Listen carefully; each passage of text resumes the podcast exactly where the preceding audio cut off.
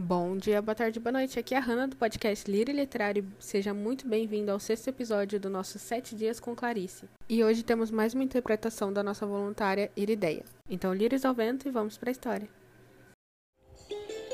Olá, sou Irideia, sou voluntária do projeto Liras ao Leito e vou ler para vocês uma poesia de Clarice Lispector.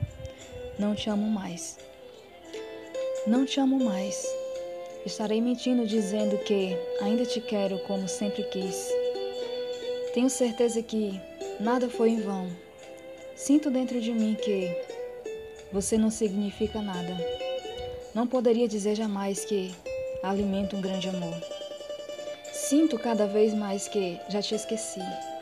E jamais usarei a frase eu te amo. Sinto, mas tenho que dizer a verdade. É tarde demais. É tarde demais. Sinto, mas tenho que dizer a verdade. Eu te amo. E jamais usarei a frase já te esqueci. Sinto cada vez mais que alimento um grande amor.